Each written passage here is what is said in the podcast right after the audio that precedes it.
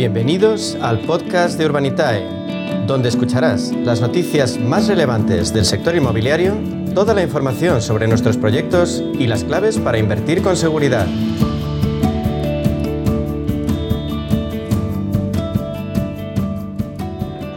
Bueno, pues hoy en nuestro espacio Inversión Inmobiliaria de la mano de Urbanitae vamos a profundizar en las claves financieras que nos ofrece el mercado de la inversión inmobiliaria. Y lo hacemos con José María Gómez Acebo, director de clientes institucionales en Urbanitae. Buenos días, José María. Buenos días, Meli.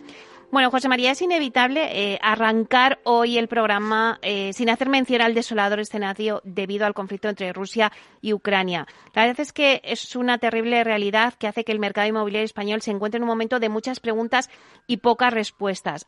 acabamos ahora mismo de escuchar un poco el análisis que nos hacía Julián Salcero, pero eh, José María, cuéntanos tú, ¿en qué medida puede afectar esta terrible situación a la inversión en este caso? Pues coincido un poco con Julián, básicamente su diagnóstico, es decir, vamos a ver un impacto directo limitado en el sentido de que, bueno, hay eh, un volumen de inversión directa rusa relativamente pequeña, o sea, lo, decía antes el, anterior, eh, interlocutor, interlocutor, solo en 2021 se compraron 1.300 casas. Eh, es decir, eh, de las 61.000 viviendas compradas por extranjeros en este, el año pasado, los rusos solo eran el 2,1%, ¿no? Y los ucranianos todavía menos, 700 propiedades en todo 2001. Lo que pasa es que sí que eran un nicho relevante en vivienda de gran lujo en Costa del Sol, Costa Brava, etcétera, y ahí, obviamente, en ese nicho sí que se puede llegar a notar. Por otro lado, a medio plazo puede haber rusos y ucranianos que decían dejar su país ante la situación de estrangulamiento e invertir para sentarse en España. Entonces, podría tener un efecto a medio plazo positivo, pero es un poco pronto para decir nada al respecto. Porque lo que es a nivel institucional, la inversión inmobiliaria proveniente de Rusia se paralizó ya de forma radical cuando se devaluó el rublo hace varios años. No, no, tendrá en, ese sentido ningún efecto relevante y además, eh, yo he, hablado con algunos eh, asesores de inversores de esa zona, de esa región de Rusia, y dice que puestos a buscar refugio para sus ahorros, ven destinos como los Emiratos Árabes que les resultan menos hostiles y que probablemente se dirijan más hacia allí que hacia España. Pero eso estamos hablando de impacto directo. Lo que sí que va a ser eh, relevante es el impacto indirecto, el impacto general sobre la economía y el crecimiento, que es algo que nos debería preocupar. Al final, las crisis y las incertidumbres son el mayor enemigo de la inversión y al final de la duración del conflicto va a depender el tamaño de ese impacto y la avería que nos va a provocar. No va a afectar, obviamente, a todos los segmentos por igual. A nivel general, quizás, y hablando en inmobiliario, es posible que se refuerce la presión de la vivienda como un valor refugio para los inversores. Porque al final la, la inversión alternativa, que es la de los mercados tradicionales, presenta niveles de volatilidad muy extremos. Eh, y entonces es posible que haya gestores que vienen sus carteras de activos más estables y seguros, como puede ser el inmobiliario.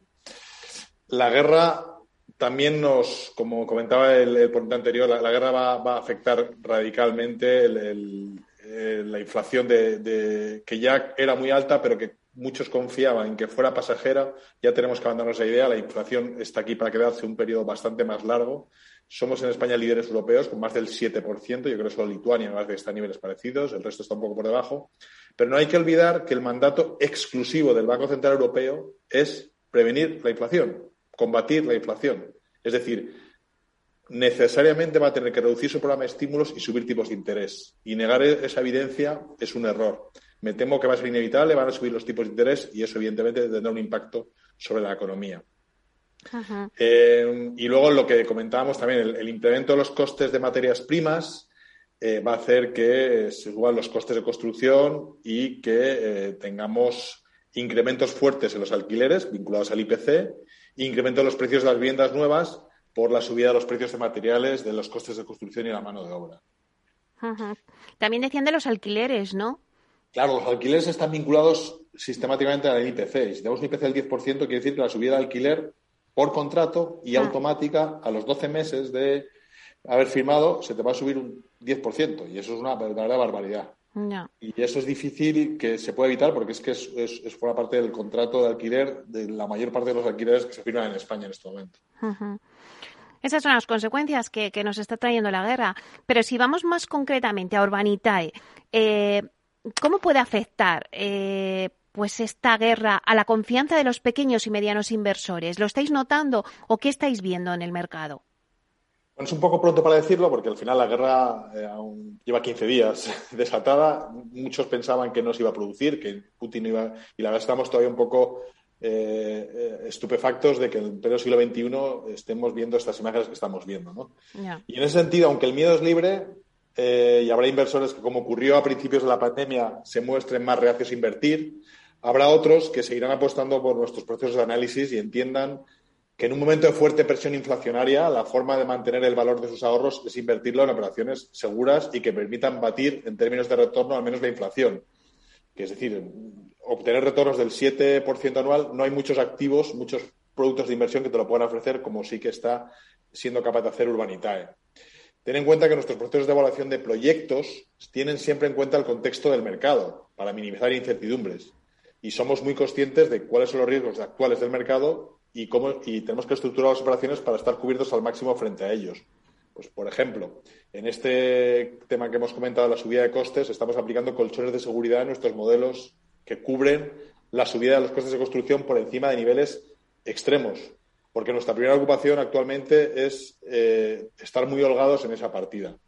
También estamos estudiando mucho los riesgos comerciales, es decir, si se puede vender bien, esos son los activos o los precios que estamos poniendo, si hay mercado y, por supuesto, el riesgo de financiación, si podemos contar con financiación bancaria para la obra o no. Y estamos tensionando los modelos para asegurar que resisten bien los vaivenes del mercado. En cada momento, cada momento, cada crisis tiene sus riesgos e incertidumbres. Y precisamente en situaciones de mercado tensionado surgen oportunidades muy buenas, porque entre otras cosas se reduce la presión inversora y por tanto hay menos competencia y se pueden conseguir mejores retornos los inversores que nos siguen desde hace tiempo eh, y van siendo conscientes de ello. Ya nos pasó, cuando el mundo se encerró por el COVID y algunos apostaban por una catástrofe económica e inmobiliaria, nuestra visión fue distinta y acertamos. Es decir, nosotros pensábamos que el sector se iba a fortalecer y encontramos buenas oportunidades y hoy en día estamos viendo resultados que puede decir que, son francamente buenos y en línea a lo que habíamos previsto. Y José María, eh, ahora sí que ya, pues ya nos quedan pocos minutos para terminar, pero cuéntanos, ¿cuáles son los próximos proyectos que tiene previsto vuestra plataforma? Haznos algún adelanto. Ya el otro día nos contó Diego, bueno, que es el de Santa Tercia, que es el que ya me, avanzabas, pues bueno, pues que se acabó en un ticket, eh, eh, en una, no sé si fue minutos o, horas, pero vamos, rapidísimamente, ¿no? En minutos.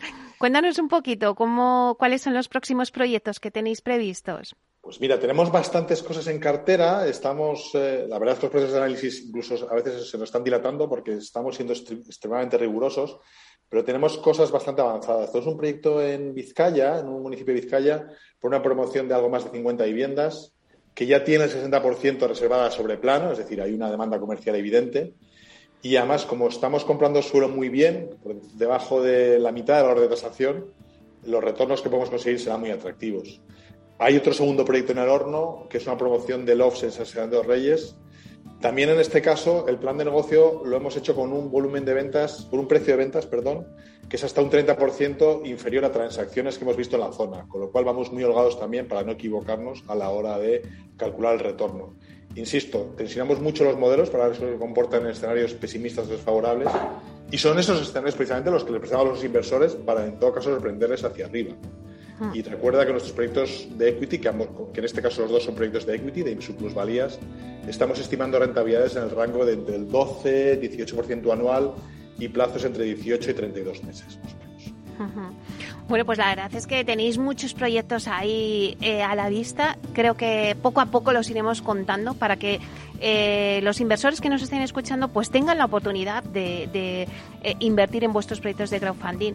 Así que muchísimas gracias, José María. Gracias a ti, Meli. Un placer. José María Gómez Acebo, director de clientes institucionales de Urbanitae.